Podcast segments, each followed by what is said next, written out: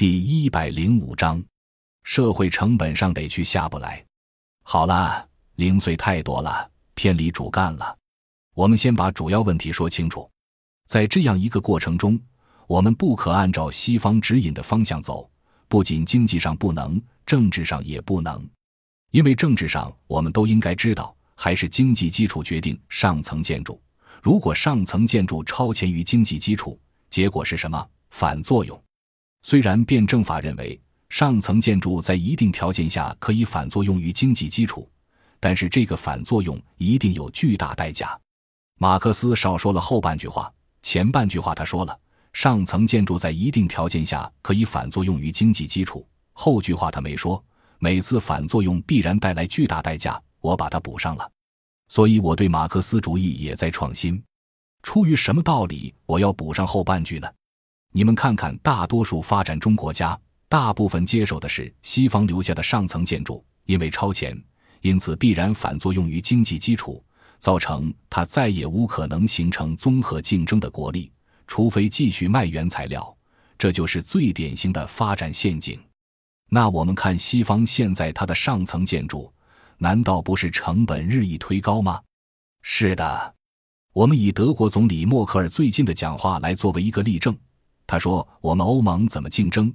我们欧盟占世界百分之七的人口，我们提供世界百分之二十三的 GDP，三倍于人口占比，但是我们却消耗着世界百分之五十以上的社会开支，我们怎么竞争啊？三个不成比例的数据表达的很清楚吧？假如社会成本过高，是 GDP 的两倍以上，怎么解决竞争力的问题？注意，社会成本是上的去下不来。”如果你们愿意，可以上网搜我有关于上的去下不来的故事。今天要讲谁的故事呢？讲的是奥巴马和金正日，现在叫金正恩了。当年我提出这个故事的时候还是金正日，所以我还是重复原来的故事，叫奥巴马金正日难题。讲的什么呢？他们俩都上去了，都没下来。所以我说，不管意识形态，不管政治体制，两个人都有同样的矛盾，上得去下不来。奥巴马的故事好解释，我刚才已经讲了，因为他之前的里根当总统的时候就把产业资本移出了，进入金融资本阶段。他想做改变，说 “We can make a change”，要改变到哪？改变到产业经济上，或称回退到产业经济上，可能吗？我们国内的很多人都说可能，可我说对不起，不大可能。上去了就下不来。举个简单的例子。我跟国外很多大的投行在做接触，让其中比较跟我熟的人给我写个东西，就写写你们投行中的从业人员认为正常的生活、正常的消费是什么。写完了，我拿过来一看，就明白了。金融中的从业人员绝对不会像社会一般的生活水平和消费水平。比如，你不买什么兰博基尼，就不是他们中间的什么；你不用什么，就不是什么。总之。这个群体的消费一定是大大超过社会平均水平的，这个群体所追求的也是大大超过社会平均收益的收入。那这个群体是靠什么呢？当然是靠金融投机。那么，这和实体产业有关吗？既然无关，能用这种金融资本的运作方式去为实体产业服务吗？没门。所以，美国经济结构自从高度化以来。上去就下不来，为什么金正日也是上去就下不来呢？当然，现在是金正恩了，因为他们超前实现了现代化。你们听着很痛苦哎，朝鲜超前实现了城市化，百分之七十的人进城了，为什么呢？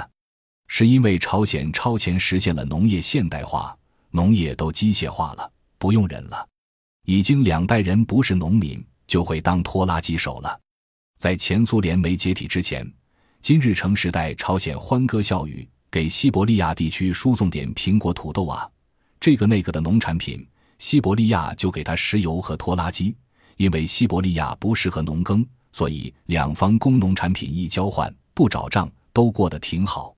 得苏联一解体，私有化加市场化，没人再给朝鲜石油了，也没人给拖拉机，原来给的拖拉机没油，也趴窝了。地就不能耕了，百分之三十农民没有机械能养活百分之七十城里人吗？不能，怎么办呢？只能动员所有城里人下乡，一人发一把镢头刨地去，没机械了。到秋天的时候，一人一把镰刀割稻去，这就弄得大批逃北者。你们以为进城的人还愿意下乡务农吗？让你们现在这些孩子一人一把镢头刨的去，你们不反才怪！一定会说没自由民主，没有人权。诚然，这就是朝鲜的现状，并不是说谁比谁坏，谁比谁专制，而是因为超前实现农业现代化和城市化。却没有维持的条件，自己没石油，西方一封锁，麻烦大了。现在应对危机的办法，只好就是所有这些在城里载歌载舞跳惯了的人都给我下乡干活去。大家都批专制，你不专制试试？所以这个上去就下不来是一个道理。前两天电视上播一则欧洲新闻，我一看就笑了，跟我在西班牙旅行看到的情况一模一样。那个店主说：“我不愿意那么早开门。”我就应该十一点上班，一点钟就该吃饭。下午那么热不想来，就该五点钟上班。这跟我看到的情况一模一样。你们知道，西班牙人习惯了十一点钟上班，早晨是不起床的，因为晚上要有夜生活。那就十一点钟上班，一点钟下班吃饭休息。下午五点钟上班，九点钟下班，完了去喝啤酒，去酒吧，去夜生活。这是人家的生活习惯。也是民主制度的一个重要基础。任何一个政客上台，敢说你给我改，得像德国人一样六点钟起床上班吗？诚然，德国人很愤怒啊！我们勤勤苦苦干活，养活你们这帮南方懒汉。但你到这些国家去当一回政治家试试，谁敢说改八点钟上班？他们不把你选下来才算见鬼！既然没有竞争力，怎么办呢？只好政府负债。我们说美国人可以这么干，这么高的社会成本，美国人可以对全球发债，所以美国国会批准债务上限不断向上提，是因为他也没有还债的能力，只好不断发债。而到欧洲人这里，欧洲人只能说我敢印钞，因为欧元区有一个中央银行，但欧盟不敢发债，为啥呢？因为各国政府都在发债，已经是二十七个欧盟国都在发债。凭什么让欧洲央行拿我印出来的货币去买你发债的单？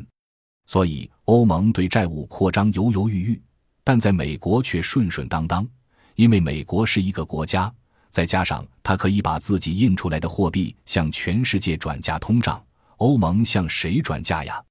但你们要看亚洲人的聪明，安倍经济学是怎么回事？为什么安倍短期内能得到日本百分之七十以上国民的拥护？安倍经济学大行其道，并且初见成效，什么道理呀？须知他很聪明，尽管这人不好，但他的办法很聪明。请看，安倍大规模印钞，跟美国一样，美欧日都是量化宽松，都是大规模印钞，都不负责任的向全球转嫁通胀。